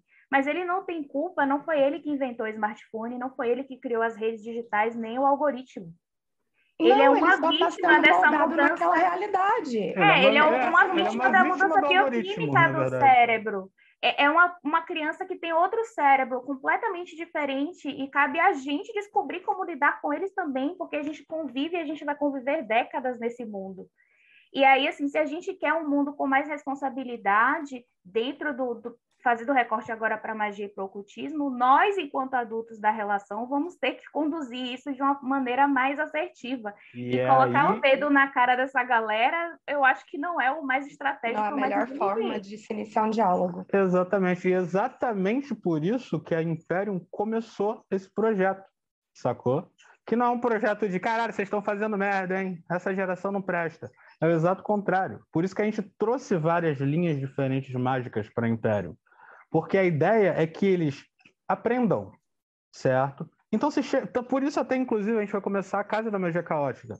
Porque boa parte do público atual mais jovem está se voltando diretamente para magia caótica, sacou? E, inclusive, sendo manipulado pela galera velha guarda que fazia merda, saca? Que fizeram merda quando eram jovens e ficaram velhos fazendo merda, e agora estão pegando as crianças para fazer merda para eles também. Exato, gostar de fazer merda sempre foi parte da humanidade, diferente que Exatamente. agora a gente tem isso massificado, porque qualquer pessoa pode publicamente fazer isso. E antigamente Exato. você fazia isso no seu grupo de amigos. pessoas. É, e a ideia do projeto da Imperium é exatamente isso: é ter um lugar onde o cara ele vai aprender e ele vai ver pessoas de outras linhas aprendendo e vai principalmente ter uma coisa que a molecada tem muito hoje: a minha magia é melhor que a sua. E assim, Essa competitividade desnecessária está em todo lugar hoje em dia. teve, né? Não, a é minha que tô melhor que a falando, sua sempre teve. Exato, entendeu? E só que qual é a necessidade disso, entendeu? Era aquele lance, o, o satanista falava que o luciferianista não era tão bom quanto ele. Essa dualidade, sacou? Só que hoje em dia as dualidades elas não se dão nem ao trabalho, sacou? De ter um motivo. eles só se odeiam. Então o que a gente prega ali é o exato contrário, é de, mano, sabe o que que é bom? Se tu aprender aquilo ali. Eu sei que tu gosta disso, mas aprende aquilo ali. Vai que tu gosta. E aí é onde entra a questão da mistura que ele citou anteriormente lá. Uma mistura boa, uma mistura onde o cara ele estudou muito bem, pesquisou muito bem as duas linhas mágicas, as quais ele gosta. e as quais ele acabou encontrando pontos que poderiam, certo, se encontrar. E aí, aí sim uma mistura bem feita, é uma mistura da forma como ela tem que ser feita. E não simplesmente, ah, eu gosto de um, eu gosto do outro, vamos juntar os dois e acabou. E quem está ensinando isso? São os donos das casas na Imperium Fortuna. Cada, ca... cada casa tem um líder, e esse líder ele tem vários outros professores abaixo dele, certo? E vão escrevendo matéria, e vão gravando podcast, e vão dando aula, e vão fazendo bate-papo com as pessoas. Então, se o cara tem uma dúvida, ele não tem por que, tipo, chegar e falar, ah, cara, eu não quero saber disso. Ele vai lá e pergunta, cara, e o nego vai conversar com ele como adulto, que é uma coisa que os jovens atualmente, eles querem se comportar como adultos, mas eles estranham muito quando as pessoas tratam eles como adultos, saca? Dando, no caso, é uma responsabilidade para eles. Porque responsabilidade hoje em dia é uma coisa que não é tão bem aceita pela nova geração. E às vezes nem são jovens, tá? E mais do que então, isso, reconhecendo a autonomia, o jovem em geral, ele não é acostumado a ter sua autonomia reconhecida. E quando a gente reconhece ele, ele quando a gente reconhece essa autonomia, eles normalmente respondem muito bem. Né? Então, assim, se a gente dá autonomia, se a gente fala assim, eu sei que você é um sujeito autônomo, vem comigo que eu vou te ajudar. Não vem comigo porque eu, eu sei mais e sou melhor do que você. Então a gente consegue atrair eles de uma maneira muito mais interessante. E aí, Exato. a partir disso, inclusive, assim, tem muito jovem que gosta muito de ler, e muita gente velha que a gente manda um PDF de 10 páginas que a pessoa não lê, né? Que a pessoa não. É, mas aí, aí já é questão, é problema Brasil inteiro, né? Não é só no ocultismo e tal. Mundo. O Brasil tá, o Brasil tá enfrentando uns problemas muito graves nesse aspecto, mas isso é assunto para outro canal. Deixa eu só interromper o Marcelo, que é o próximo, só para complementar o que a minha colega aqui da educação, que eu também estou na área da educação. E eu estou vendo jovens aí é, de diferentes etapas, os professores estão mostrando para eles a biblioteca da escola, eles estão gostando de ler, estão descobrindo os livros. Na idade de descobrir livro, na idade de ler, de ver uma sala de 35 alunos em silêncio, cada um lendo o livro. Então, está é, tá mais para forma como os mais velhos uhum. estão ensinando os mais jovens. É a pedagogia antiga que já não serve mais. Nós temos que achar uma nova pedagogia que converse com a nova geração do TikTok, que ensine, porque eu já vi o TikTok incentivar a leitura. Já é vi, gente... minha filha, de é, Giovanni, de 13 anos, querer comprar livro e mais livro e mais livro, porque incentivar, falar, esse livro é bom, e aí comprando vários livros e lendo os livros. O Odi, hum. que a gente recebeu aqui recentemente, faz um trabalho sensacional de educação no TikTok. A questão é a pedagogia que a gente está usando para incentivar a levar para esse caminho nosso a nova geração. Exatamente. Nós escrevemos matérias sobre temas diversos e normalmente a gente divide a matéria em três partes.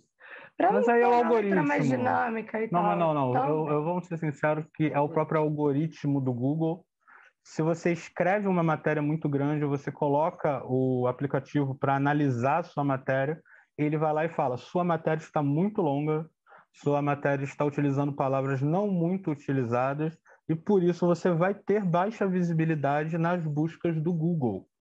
Essa nova geração, ela também, ela, como eu disse, ela é vítima disso, do algoritmo. O algoritmo ele quer que os vídeos do YouTube tenham no máximo 10 minutos, Lembra no começo? Era uma hora de vídeo, duas horas de vídeo e nego assistia. Agora, se tu coloca um vídeo de mais de 10 minutos, ele não vai compartilhar esse vídeo com as pessoas. Você vai ter que procurar.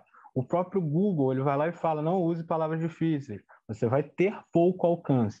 E como você quer ser divulgado, você quer monetizar em alguns casos, você vai ter que se adaptar. Então, você que era para estar educando, você também se rendeu ao algoritmo.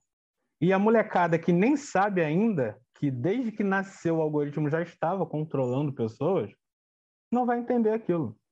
Quando eu comecei a criar site na área de ocultismo, é, eu criei o Atos Negros, que era da versão lá do Orkut.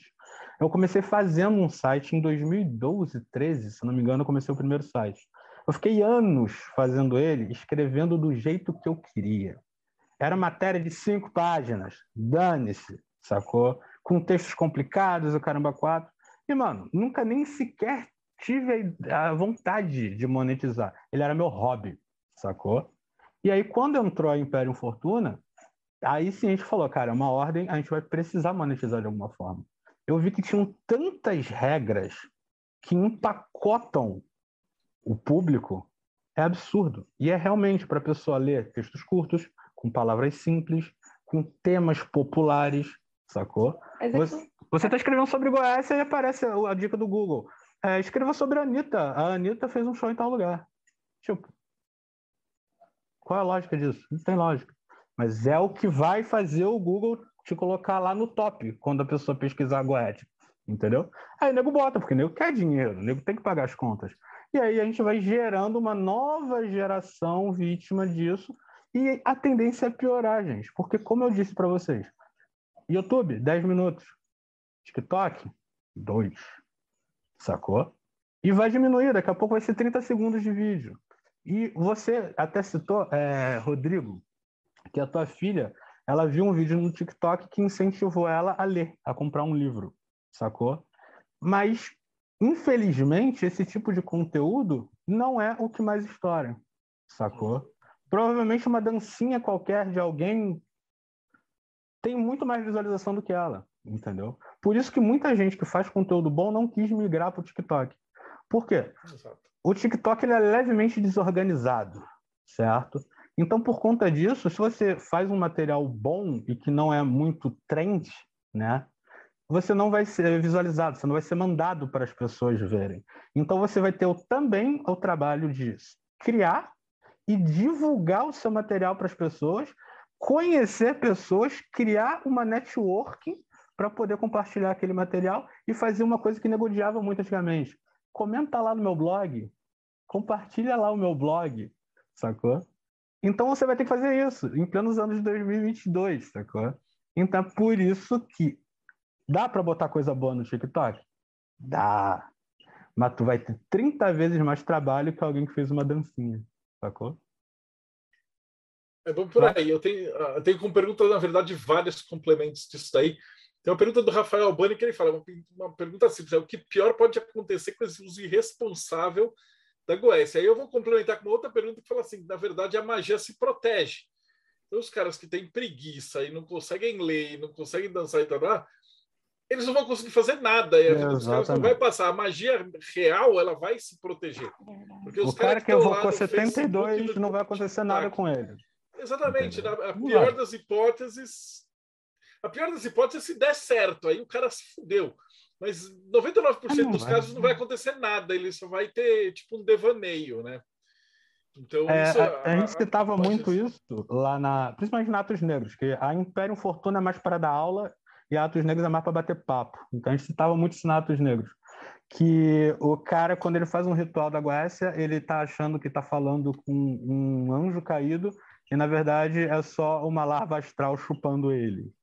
Um vampiro astral, um egum. Ele só atrai uma coisa ruim para ele e pronto, sacou?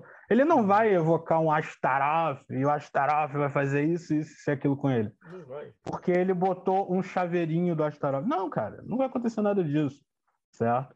É aquele lance, é é você pegar uma criança de dois anos de idade e tu dá um trator para ela, mas você não fala para ela. Aí ela conclui que não precisa da chave para fazer o trator andar. O que, é que ela vai fazer com o trator? Porra nenhuma. Ela sabe que existe o trator, ela tá no trator, mas ela não consegue sair do lugar com o trator, o trator não vai do nada bater nela. O ritual é a mesma coisa. Se você não fizer o ritual funcionar, vai dar merda. Na Goetia, não vai dar merda nenhuma.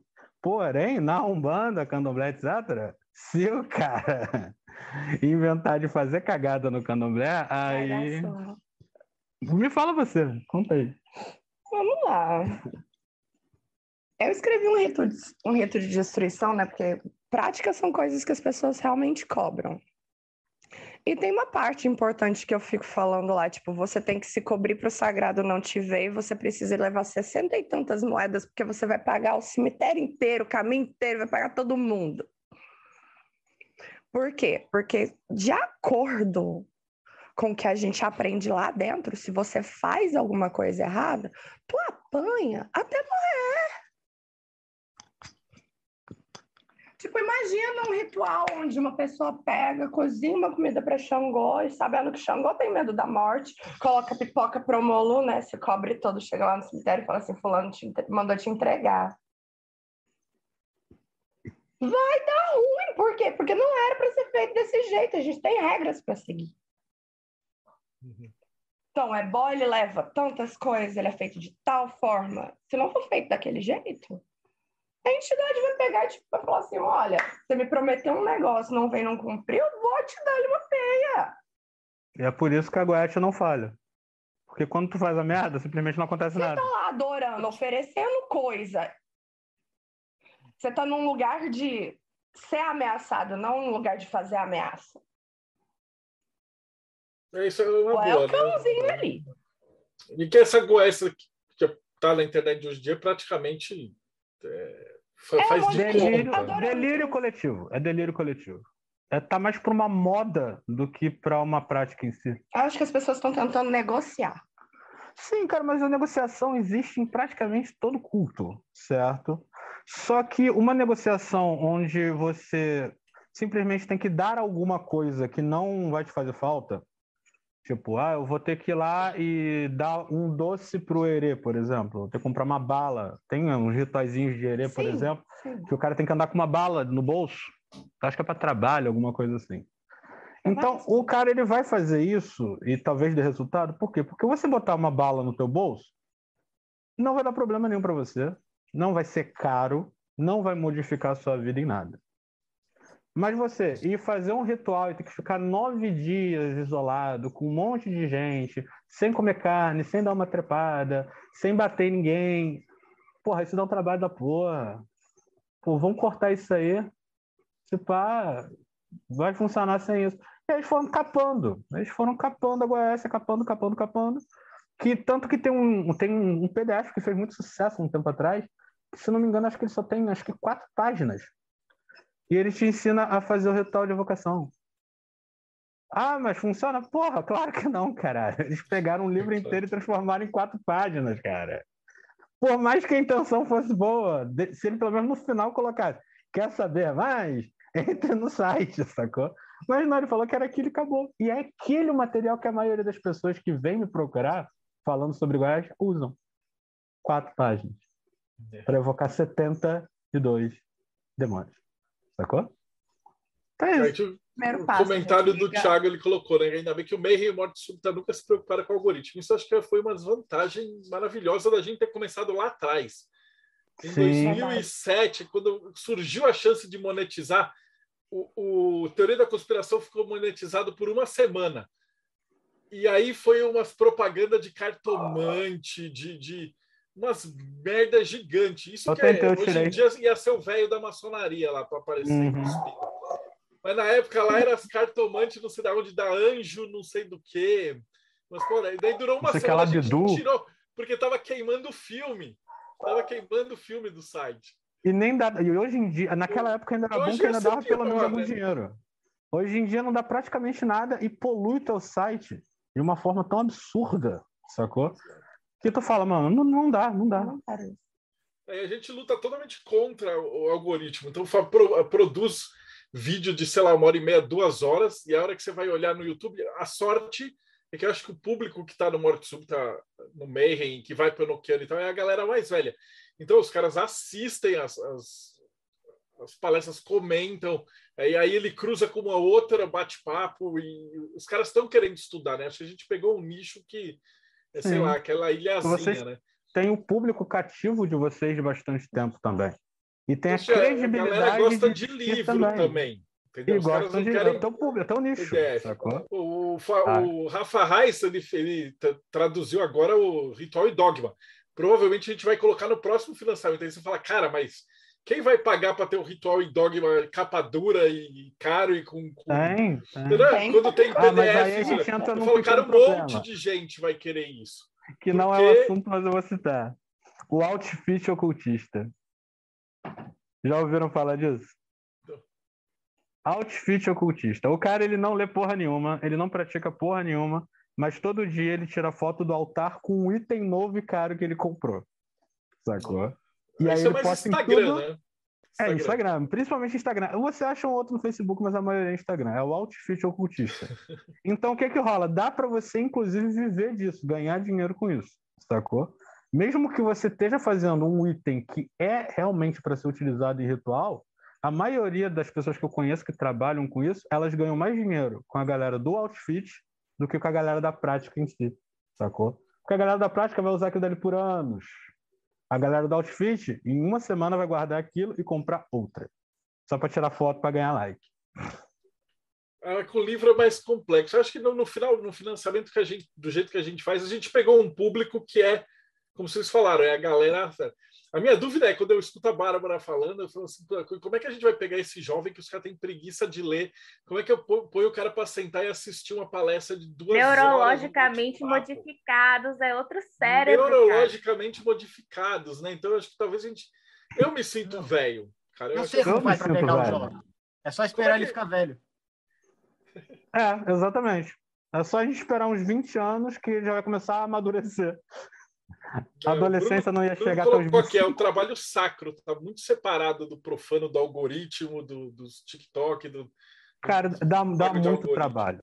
Dá trabalho, lógico. Você criar um grupo novo, você atrair um público que já não está em outros lugares, entendeu? Eu cito muito isso. E, tipo, a gente está tendo que trabalhar com uma galera que não quis ir para nenhum outro lado, sacou? Por quê? Eles já pegaram os que já gostavam do assunto. Quem gostava de livro já está ali. Quem gosta de ritual está ali. Quem gosta de viajar o mundo atrás de informação sobre isso está ali. Quem gosta de entrevista está lá. Ou seja, são pequ... e é um nicho pequeno. Não temos tantos sites assim nesse desse meio, sacou? E cara, a culpa não é da gente. A gente tenta, sacou? O problema é que o algoritmo é voraz. Entendeu? Ele é, é voraz. acho que a grande vantagem que a gente tem é que, por exemplo, tipo, se a gente cansar dessa merda de apagar todos os vídeos daqui, cara, o Ulisses não vai sofrer nada na vida dele, porque ele, ele é engenheiro, ele trabalha. Eu sou uhum. arquiteto, a Pri é auditora, o Rodrigo é diretor de escola, a Bárbara é professora, o, o, o Robson trabalha do, no Japão. Então a gente faz isso aqui, mas é, é uma busca e é, um, uhum. é uma, uma produção. O único vagabundo é o Thiago mesmo. o Thiago ele é secreto, ninguém sabe o que ele faz. A gente, a gente acha que ele secreto, negocia com pô. Bitcoin. É, pode ser isso também. Mas era exatamente o que acontecia na Atos. Thiago cara. é pacto, galera. Eu relaxa. sempre trabalhei. Eu nunca pude parar de trabalhar para viver de ocultismo. E a Atos Negros, como eu disse, eu, desde 2012, que eu fui levando até 2019, como hobby. Sacou? Eu pagava hospedagem, pagava registro, pagava plugin, pagava tema. Eu mesmo fazia manutenção, porque eu trabalho com isso, com manutenção de website. Só que era um hobby, entendeu? Quando eu entrei nessa de Império Fortuna, mano, vai por mim, teve horas que eu falei. Quando eu botei ali monetização do Google, ele topou. E aí começou a aparecer propaganda de um monte de merda. Aí eu, caralho. Não quero. Até consegui, mas, mano, ficou tão feio. E como eu sou web designer, sacou? Tu vê aquele teu site que tu fez bonitinho e tal, cheio de quadrado e tal, mente seu pênis, essas merdas. Tu fica assim, tipo, puta que pariu. Não dá, parceiro, não dá. Mas é foda. Alguém ficou alguma pergunta não respondida? Ah, pô, o Arautos do Caos acabou de entrar. Esses são outros também que estão batalhando desde sempre e também são totalmente contra o algoritmo. Cara, Rafaela Gigin, foi maravilhoso ter vocês por aqui, cara. Muito, muito bacana mesmo. E vocês vão acabar voltando. Deixa eu só fazer o reverso. Então, Rodrigo Lutarque, considerações finais. É um papo assim muito bom que foi. A gente é, voltei ao, no tempo, porque eu também sou dessa geração que viu a internet crescer e, e é incrível a gente bater esse papo aqui.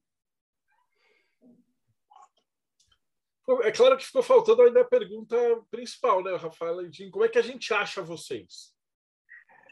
Gente, acessem. Nós temos o grupo no Facebook, Império Fortuna, e o grupo Dados Negros, e os, o portal é impériofortuna.com e atosnegros.com.br. fantástico. De qualquer jeito, quem estiver assistindo aí vai estar aqui na descrição, tem, tem os links. Paulo Jacobina, e aí, como é que foi a sua primeira experiência dando porrada em vez de receber? Foi muito boa, é bem mais tranquilo ficar desse lado do que uh, apresentar. Parabéns aos dois. Eu acho que foi bem interessante essa conversa, deu para trazer alguns questionamentos para a gente carregar para a vida, né, para todos nós aqui, sobre como lidar essa questão do, do novo com o antigo dentro do cenário do, do ocultismo. Parabéns pelo trabalho de vocês. Muito, Muito obrigado. obrigado. Bárbara Knox, considerações finais. É, eu acho sempre muito relevante a gente falar sobre questões que são polêmicas, que causam problemas na comunidade, né? As mais populares em geral, que acabam causando uma série de atritos na comunicação, principalmente nessa era de excesso de dados, em que a gente não sabe separar o joio do trigo.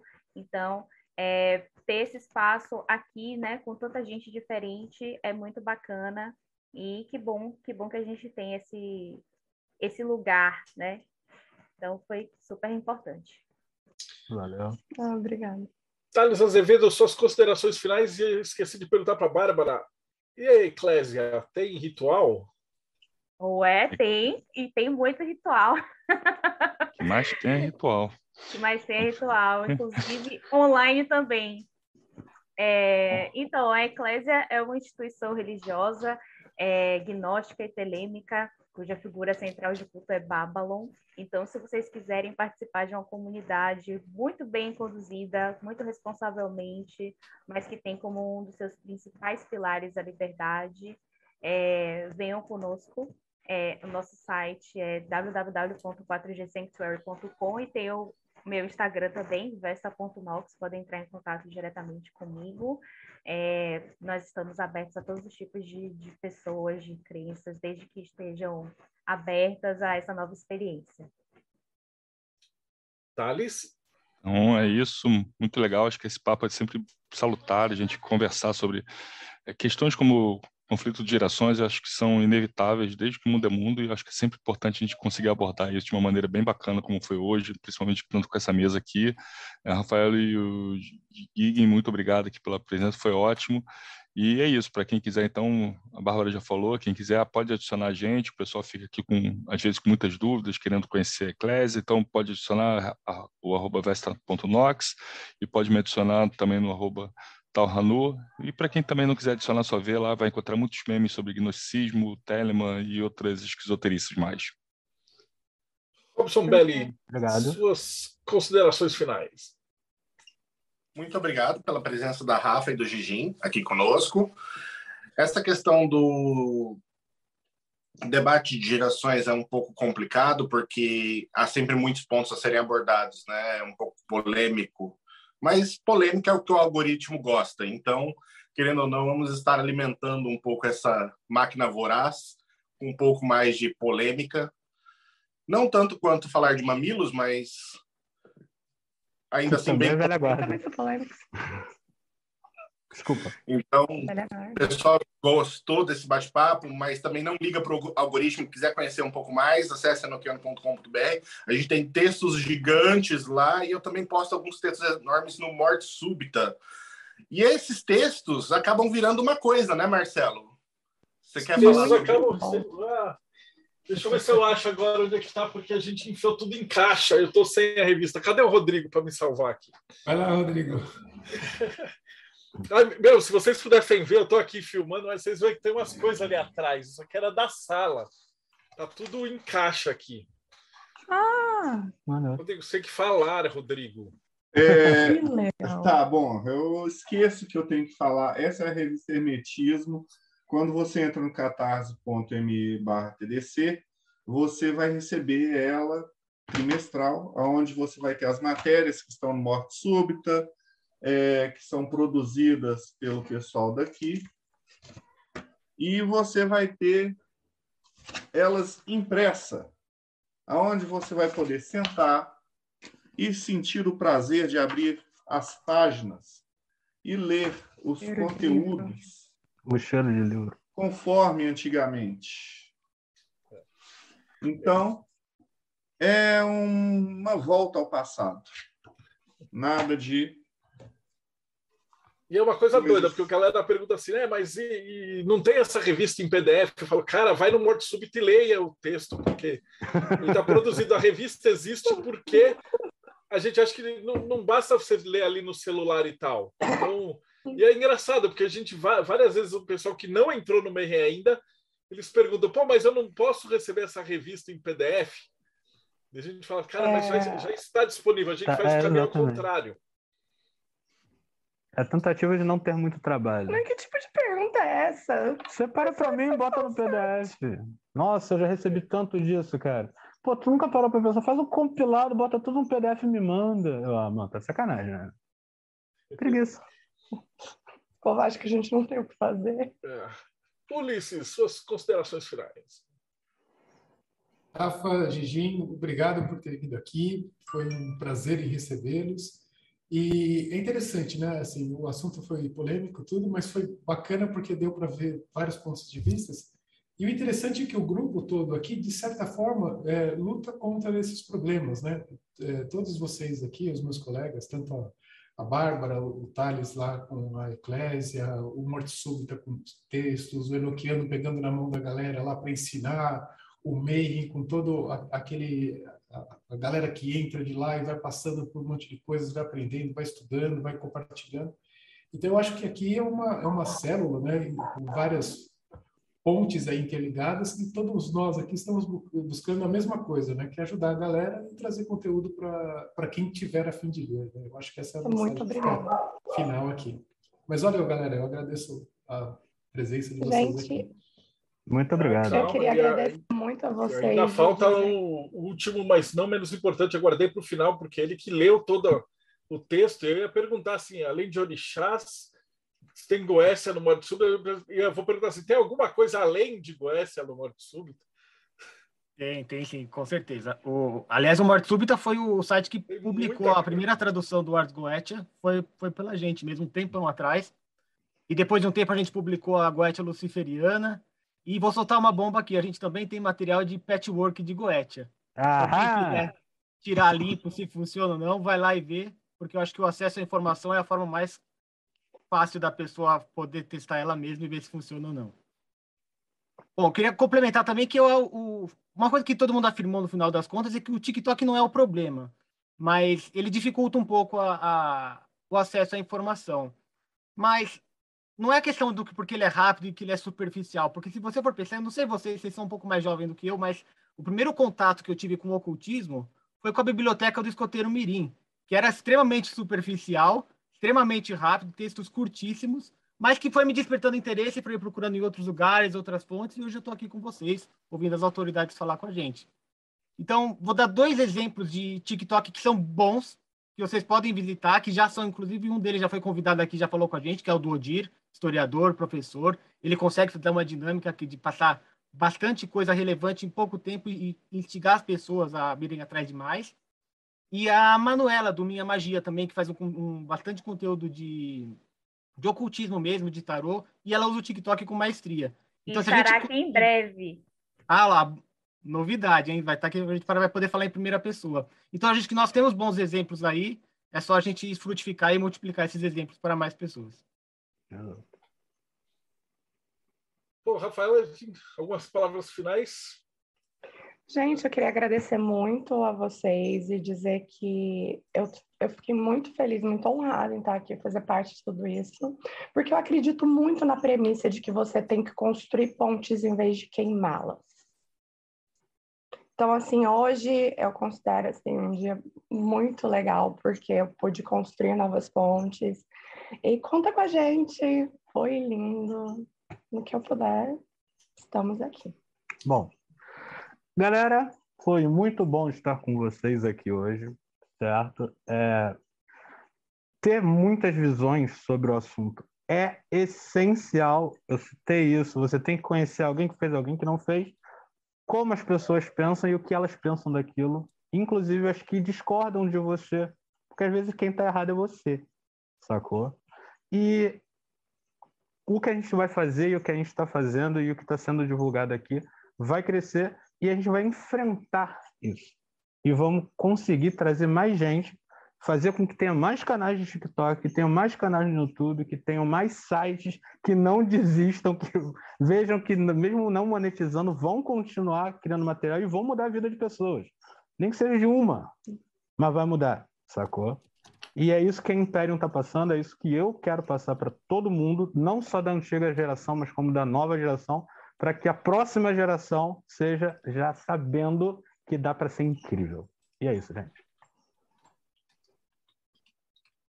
Eu respondendo aqui só. Opa! Finalizando aqui, galera, brigadão, foi maravilhoso ter vocês aqui. Espero que vocês voltem. Não, não, como é que apoia o Mayhem? Na, ah, é... Rodrigo Fassou. É, tendo assim, projetomayhem.com.br. Eu não vou me estender muito. Basicamente, o Projeto Mayhem é uma galera que quer saber sobre tudo. E, e, a gente começou muito parecido com vocês, como casas e tal, mas aí a gente abriu e desencanou. Então, a partir da pandemia, a gente resolveu focar na revista. Porque senão a, a gente já está competindo com todo mundo. Imagina se eu no meio quero abrir uma casa que faz telema. E, porra, tem o trabalho da, da Bárbara e do, do, do Thales, que é muito mais prático, muito melhor. Então, por que, que vai ficar na competição? E aí a gente decidiu investir mesmo é, na revista Hermetismo, porque aí congrega todo mundo, é, não atrapalha ninguém de, de projetos e, e, vai crescer, né? Então, e agora também aqui, né, no bate-papo, que na verdade é a nossa grande diversão. Uh, se você é um membro do Mayhem, você pode assistir, fazer perguntas né, toda terça, quinta e sábado ou senão a gente está jogando depois de dois meses, então você tem, tem um lance grande, você que está assistindo aí no YouTube. Então, se você está assistindo no YouTube, não esquece, então, dá like, segue o canal e a gente se vê aí no próximo Boteco dos Illuminati.